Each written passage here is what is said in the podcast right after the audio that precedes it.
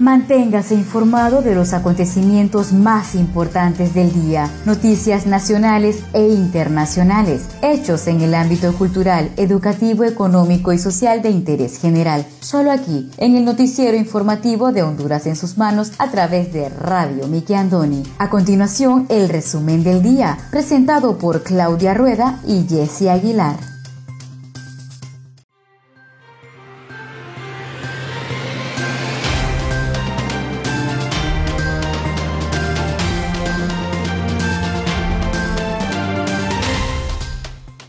Buenas tardes, sean todos bienvenidos a una edición más de su noticiero informativo Honduras en sus manos, a través de Radio TV Miki Andoni Siglo XX. A pocas horas de celebrar la Navidad, les saluda su fiel servidora Wendy Aguilar desde San Pedro Sula Cortés, agradecida con Dios por esta bella oportunidad que nos da de compartir con ustedes las noticias más importantes que trascienden a nivel nacional. Hoy tenemos 24 de diciembre del año 2020. Me acompaña Claudia Rueda desde la capital de Honduras.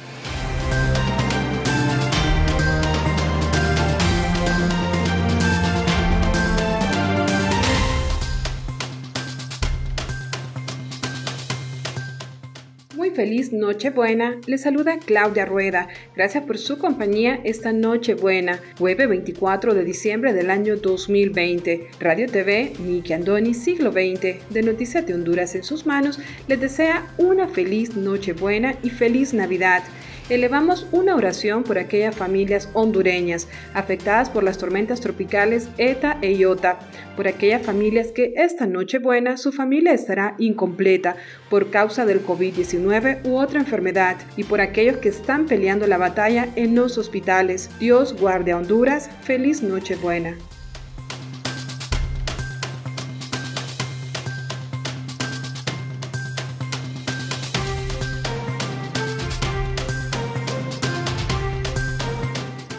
Estos son los titulares de hoy.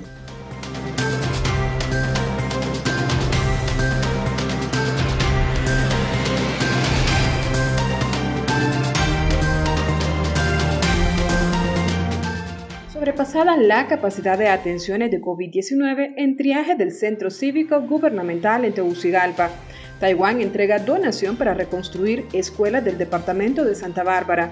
Autoridades ratifican ley del hondureño ausente. Honduras prohíbe ingreso de personas procedentes de Reino Unido y Sudáfrica. Senaus anuncia que esta noche buena se experimentarán bajas temperaturas en Honduras. Además, el pronóstico del tiempo para este día 24 de diciembre. Y el artículo del día, Banco Cordelia, cruceros y mala gestión ambiental. Artículo de Ramón Nuela de su columna E Comentarios.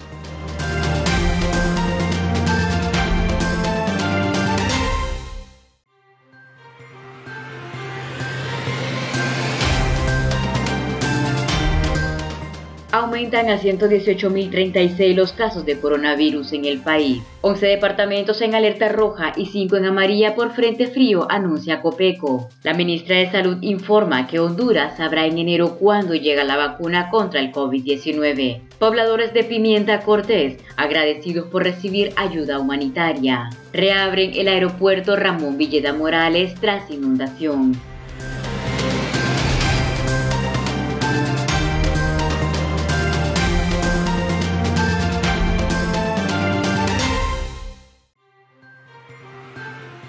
Iniciamos desde ya con el desarrollo de las noticias.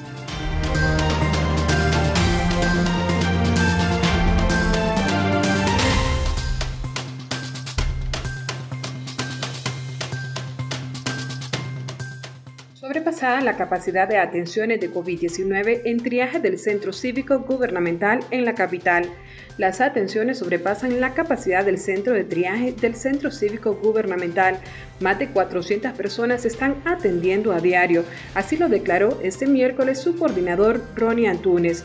Estamos preocupados porque ha aumentado la cantidad de atenciones en el triaje y nunca habíamos sobrepasado las más de 400 personas diarias, ni siquiera cuando inició la pandemia, indicó el entrevistado. El galeno informó que la positividad de casos de COVID-19 con pruebas PCR es del 65 y de diagnóstico rápido es del 55 en la semana epidemiológica número 51. Por eso estamos pagando la factura de la irresponsabilidad de la población con estar circulando o con una normalidad, cuando realmente seguimos en alerta roja, lamentó el doctor. Antunes dijo que actualmente en el centro de triaje no se están realizando pruebas PCR, solo exámenes de sangre e hisopados para antígenos. Sin embargo, el profesional de la medicina aseguró que están abastecidos de insumos y medicamentos del cuadro básico para todas las fases del COVID-19 y otras enfermedades como dengue, chikungunya y demás afecciones respiratorias de los pacientes. El Centro Cívico Gubernamental también envía pacientes de la tercera edad al Hospital Escuela, San Felipe, el Tórax y el Polideportivo de la Universidad Nacional Autónoma de Honduras en la capital.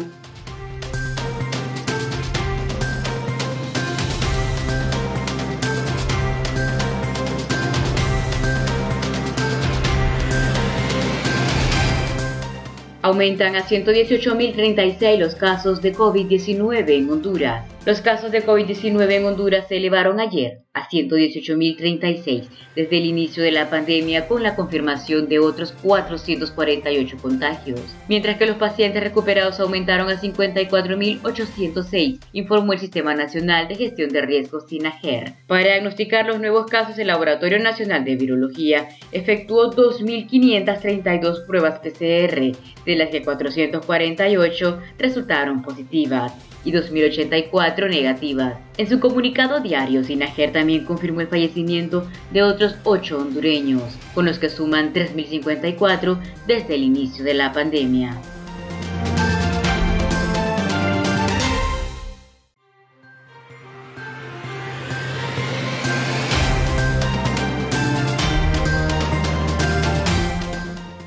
Entrega donación para reconstruir escuelas del departamento de Santa Bárbara. El embajador de la República de China, Taiwán, Diego Wen, entregó una donación al ministro de Educación, Arnaldo Bueso, consistente en 36 mil dólares, con el propósito de apoyar a la Secretaría de Educación en la gestión de obras de infraestructura y saneamiento de centros escolares gubernamentales del departamento de Santa Bárbara. Este apoyo de Taiwán beneficiará a varios educandos locales, formando parte del proceso de la reconstrucción de centros escolares afectados por los desastres naturales derivados de los huracanes ETA y IOTA en la zona. El informe oficial del Sistema Nacional de Gestión de Riesgos INAGER estipula que un aproximado de 3.5 millones de hondureños fueron afectados por las graves inundaciones que causaron destrozos en toda la infraestructura, principalmente en la escolar, enfrentando ahora inmensos desafíos.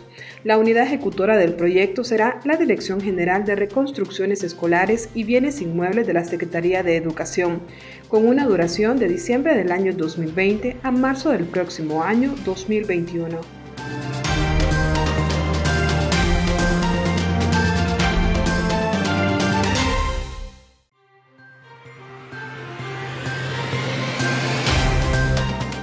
Copeco anuncia que 11 departamentos están en alerta roja y 5 en amarilla por frente frío. La Comisión Permanente de Contingencias Copeco ratificó alerta roja por tiempo indefinido en 11 departamentos de Honduras a partir de las 5 de la tarde de este día miércoles 23 de diciembre. Copeco también determinó alerta amarilla para cinco departamentos y alerta verde en los restantes. Esta determinación obedece a una masa de aire frío que ingresará al país en la medianoche de este jueves 24 de diciembre, asimismo por los riesgos de deslizamientos que producto de las tormentas tropicales Iota y Eta existe en varias zonas del país. En alerta roja se encuentran los departamentos Atlántida, Cortés, Colón, Gracias a Dios, Lloro, Santa Bárbara, Copán, Lempira, Intibucá, Ocotepeque y Comayagua. En alerta amarilla se encuentran los departamentos Islas de la Bahía, El Paraíso, Olancho, La Paz, Francisco Morazán. El resto de departamentos de Honduras se encuentran en alerta verde, Choluteca y Valle. Los expertos en meteorología de Copeco pronostican que la masa de aire frío que ingresará el día de hoy afectará al territorio nacional durante un periodo entre 48 y 72 horas. También se podrían registrar acumulados de lluvias entre 150 y 200 milímetros diarios, esto sobre todo en las montañas de los departamentos de Cortés y Atlántida.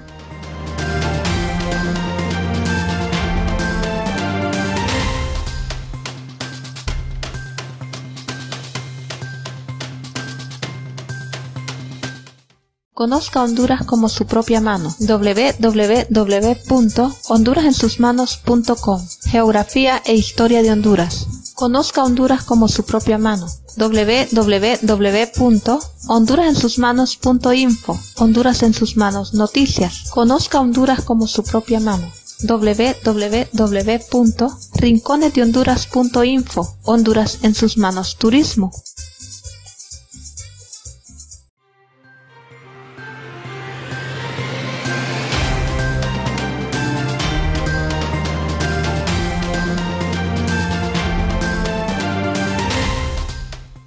Muchas gracias por continuar con nosotros en su noticiero informativo Honduras en sus manos a través de Radio TV Miki Andoni Siglo XX. Seguimos con el segundo bloque de noticias.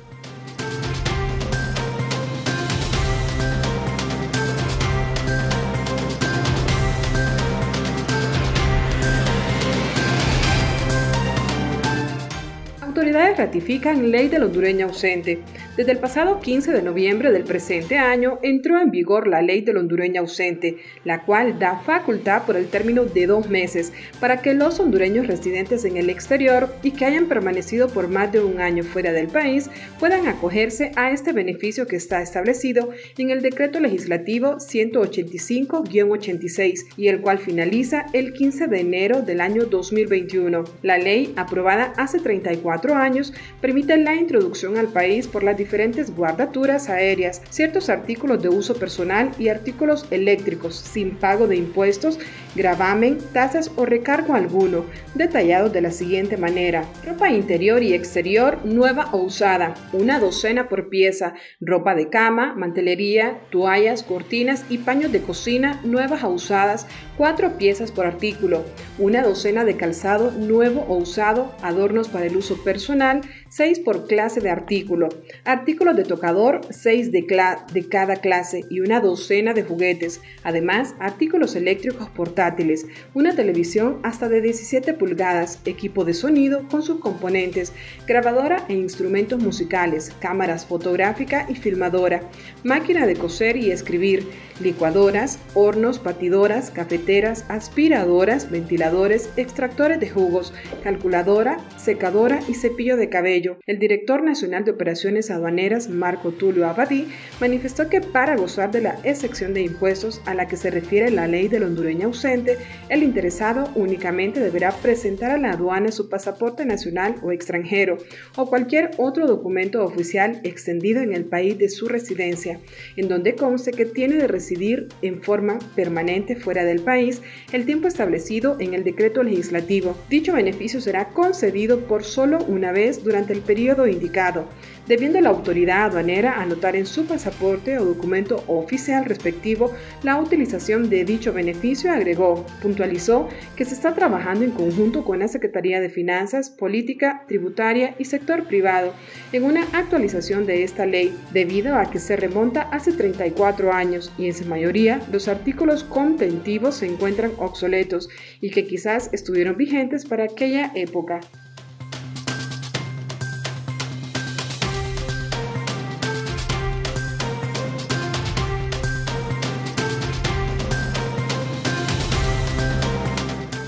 Ministra de Salud anuncia que Honduras sabrá en enero cuándo llega la vacuna contra el COVID-19. La ministra de Salud, Alba Consuelo Flores, anunció que a finales de enero del 2021, la Organización Panamericana de la Salud OPS notificará a Honduras cuando recibirá el primer lote de vacunas contra el COVID-19. Honduras, por ser parte del grupo COVAX, que lo conforman más de 140 países, recibirá gratis el primer 20% de las vacunas que serán aplicadas en 1.8 millones de compatriotas. Por su parte, el Consejo Hondureño de la empresa privada garantizó por unos 85 millones de lempiras al Instituto Hondureño de Seguridad Social para la adquisición de 1.4 millones de dosis de vacunas contra el COVID-19, que serán fabricadas por la farmacéutica AstraZeneca. En ese sentido, Flores afirmó que eso tiene que quedar así, bien claro, que en enero la OPS estará informando a la Secretaría de Salud cuando estaría haciendo el primer envío de vacunas a nuestro país.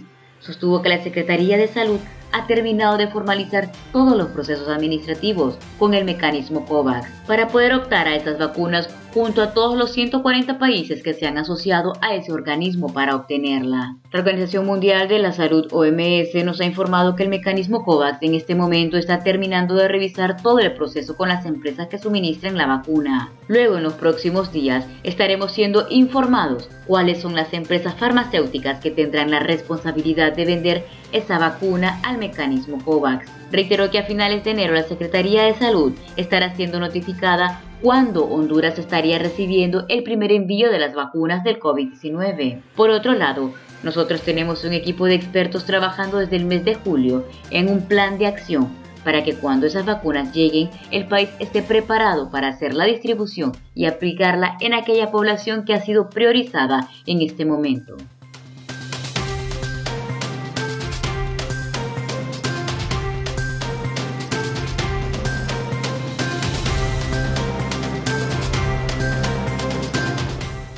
Prohíbe ingreso de personas procedentes de Reino Unido y Sudáfrica. El gobierno de Honduras prohibió el ingreso al país de personas procedentes del Reino Unido y de Sudáfrica, donde se han identificado dos nuevas cepas del coronavirus. Así lo informó este jueves el Sistema Nacional de Gestión de Riesgos, SINAGER. Se restringe el ingreso al país por cualquier vía y medio de transporte a ciudadanos no residentes o turistas provenientes del Reino Unido y Sudáfrica o que hayan permanecido o transitado en alguno de sus países en los últimos 21 días. Así lo indicó el organismo hondureño en un comunicado. Los ciudadanos hondureños o residentes en el país procedentes de Reino Unido y Sudáfrica que ingresen a Honduras deberán realizar una cuarentena obligatoria de al menos 14 días al momento de su llegada. Así añadió el organismo sanitario, que señaló que la medida será implementada por el Instituto Nacional de Migración de Honduras a partir del día de ayer, miércoles, por lo que las autoridades migratorias deberán girar las comunicaciones correspondientes. La medida es de carácter temporal, subrayó el SINAGER, que explicó a los ciudadanos hondureños o residentes en el país que ingresen a Honduras y que deberán cumplir con los requisitos exigidos por la ley y con las medidas de bioseguridad establecidas por el gobierno. Países de Europa y varios de América, entre ellos El Salvador en Centroamérica, han limitado o prohibido la entrada de personas procedentes del Reino Unido a causa de la aparición de la nueva variante del coronavirus SARS-CoV-2. El lunes la Organización Mundial de la Salud, OMS, dijo que no hay ninguna evidencia de que la nueva cepa identificada en el Reino Unido cause una infección más grave o afecte la eficacia de los test de diagnóstico y vacunas disponibles. Señaló además que la variante identificada en el Reino Unido no es la misma de la que se ha descubierto en Sudáfrica y que la confusión se originó en el hecho de que las dos cepas se identificaron casi simultáneamente. Los virus mutan, es natural y hay que esperar esto, dijo el director general de la OMS, Tedros Adhanom Ghebreyesus en una rueda de prensa el lunes. Honduras, un país de 9.3 millones de habitantes, acumula 117.588 contagios confirmados y cerca de las 3.050 defunciones por la enfermedad, según cifras oficiales.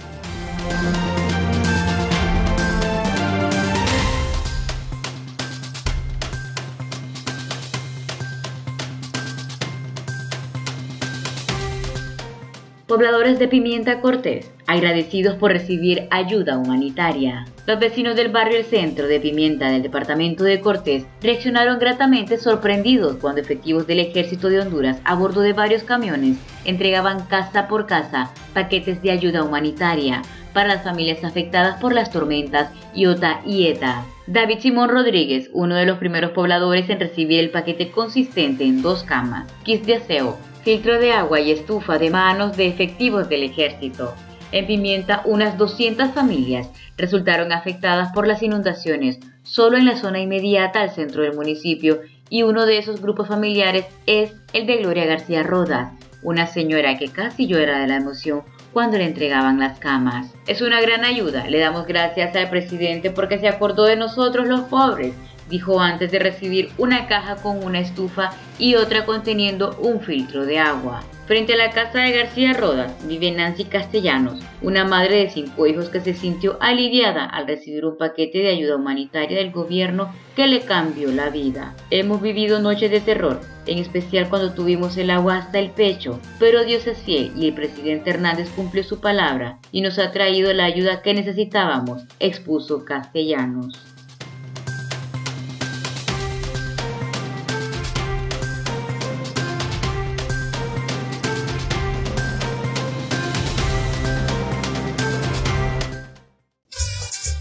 Conozca Honduras como su propia mano. www.leahonduras.com Literatura, colección hondureña. Gramática, ortografía y sus reglas. Para sus tareas y más. www.escribelocorrecto.com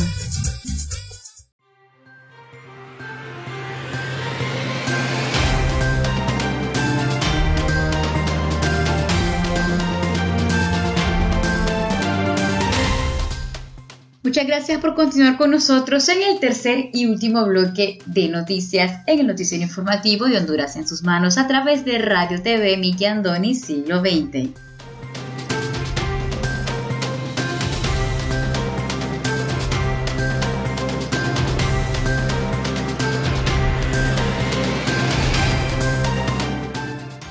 Anuncia que en esta noche buena se experimentarán bajas temperaturas en Honduras.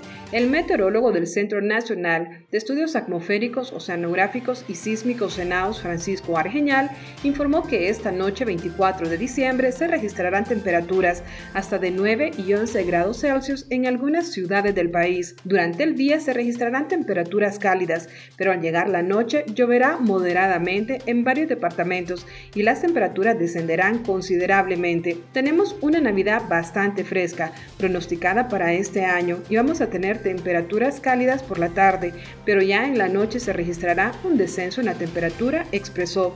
Se pronostican lluvias para el norte del país, donde esperamos acumulados que puedan sobrepasar los 150 milímetros en las partes altas de los departamentos de Cortés, Atlántida y Colón, explicó. Se verá un descenso en las temperaturas, sobre todo en las partes altas, con una sensación térmica de unos grados centígrados de lo que tenemos en este momento y unos 4 grados centígrados menos en algunas partes del occidente, añadió.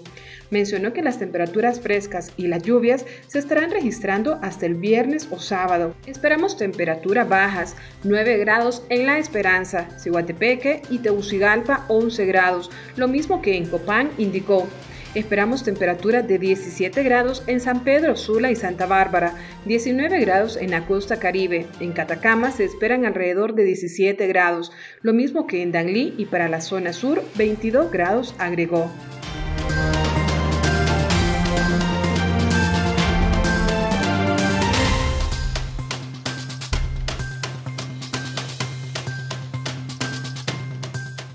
Reabren el aeropuerto Ramón Villeda Morales tras inundación. El aeropuerto internacional Ramón Villeda Morales en el norte de Honduras reabrió este miércoles para vuelos locales tras la afectación de la terminal y la pista luego del paso en noviembre pasado de las tormentas tropicales Iota y Eta. La terminal del aeropuerto internacional reabrió parcialmente con vuelos domésticos operados por las aerolíneas hondureñas tras una ardua labor de limpieza, anunció el presidente de Honduras, Juan Orlando Hernández. Lo prometido es deuda y hoy estamos cumpliendo con rehabilitar el aeropuerto Villeda Morales.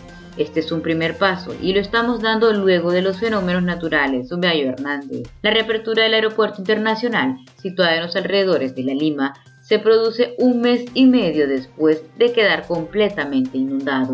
El grupo de hombres y mujeres que han estado trabajando día y noche para rehabilitar el aeropuerto han cumplido su palabra, enfatizó el gobernante, quien ha venido supervisando las labores de limpieza de la terminal. Hernández dijo que para él como hondureño es importante que las líneas aéreas nacionales e internacionales puedan darse cuenta de la disponibilidad que tiene ya el aeropuerto.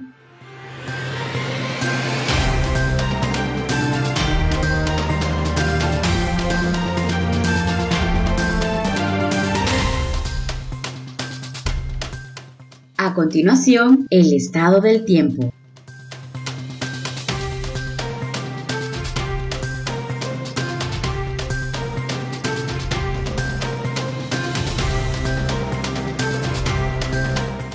El pronóstico del tiempo válido para este día 24 de diciembre. Para este día se esperan condiciones estables y relativamente secas en la mayor parte del territorio. No se descartan las probabilidades bajas de lluvias y lloviznas y chubascos débiles en los departamentos de Gracias a Dios, Olancho e Islas de la Bahía, generados por el ingreso de humedad del Mar Caribe. Se espera el ingreso de masa de aire frío moderada a medianoche. Esta noche tendremos fase lunar cuarto creciente. El oleaje en el litoral caribe será de 1 a 3 pies y en el Golfo de Fonseca de 2 a 4 pies.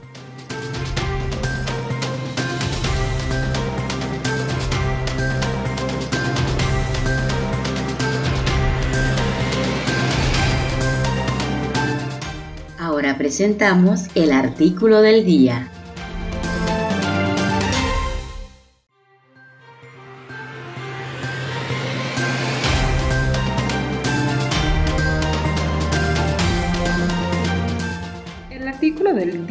Ramón Wilberto Nuila que en paz descanse de su columna e comentarios, artículo publicado el viernes 24 de junio del año 2011.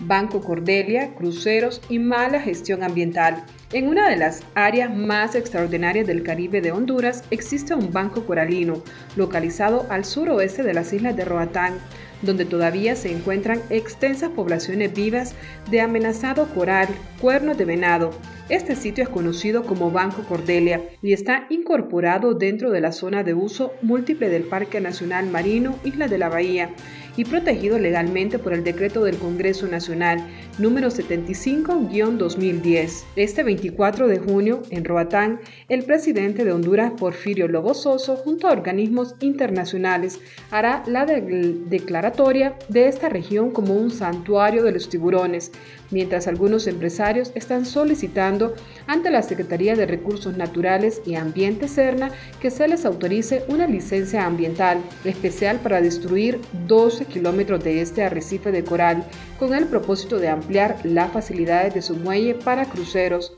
Durante el gobierno del expresidente Manuel Zelaya, la Serna otorgó una licencia ambiental a la empresa Mahoney Bay, autorizándolo para construir un muelle de cruceros en esta zona del Banco Cordelia. Ahora, esta empresa argumenta que necesita ampliar las facilidades del muelle, para lo que tiene que destruir 12 kilómetros de arrecifes de coral, adicionales a los que ya se destruyó con la construcción inicial. La justificación para esta ampliación de permisos ambientales detalla que durante el año 2010 unos 38 cruceros con turistas internacionales no pudieron ingresar debido a que los vientos de 20 nudos se lo impidieron, con lo que se perdieron cerca de 12 millones de dólares entre impuestos turísticos y el consumo que hacen los visitantes en Roatán.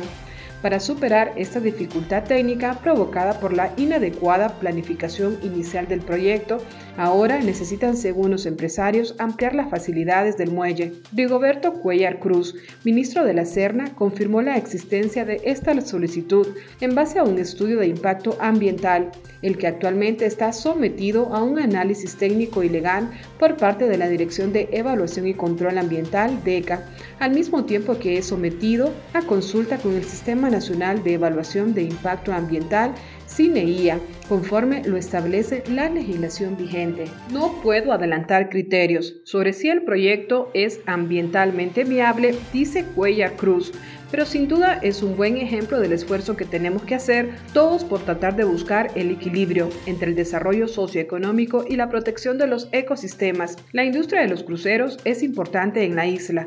Por otro lado, tenemos que determinar si el daño ambiental que definitivamente se generaría con esta ampliación, que a pesar de los beneficios económicos que trae esta industria de los cruceros, no puedan ser sacrificados. Sigue el análisis, no se ha terminado todavía. He sido muy enfático con la empresa y es algo que no es negociable. En todo caso, el trasplante y el replante del coral a otra zona para no perderlo en su momento, si se llega a aprobar ambientalmente viable esta solicitud, se debe restituir los impactos ambientales. Esta es una inversión millonaria que deberá hacer la empresa del proyecto, lo mismo que un plan de manejo sostenible del Banco Cordelia. Esto es una posición oficial de la Serna y contamos con el respaldo legal y técnico del más alto nivel. El ministro de la Serna también confirmó que esa empresa ha sido multada por el incumplimiento de las medidas ambientales a las que se obligó con la primera licencia para mitigar los impactos negativos de la construcción del muelle.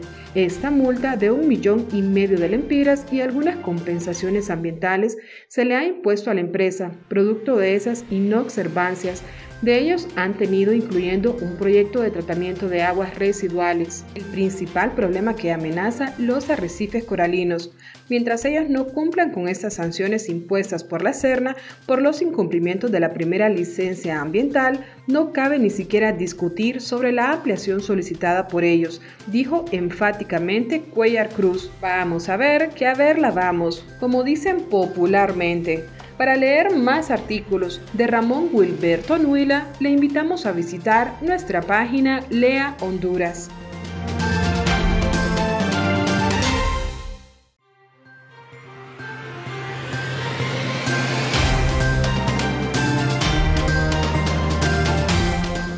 Muchas gracias por haber estado con nosotros en el noticiero informativo Honduras en sus manos a través de Radio TV Miki Andoni Siglo XX. Los esperamos la siguiente edición. Se despide de ustedes su fiel servidora Wendy Aguilar desde San Pedro Sula Cortés.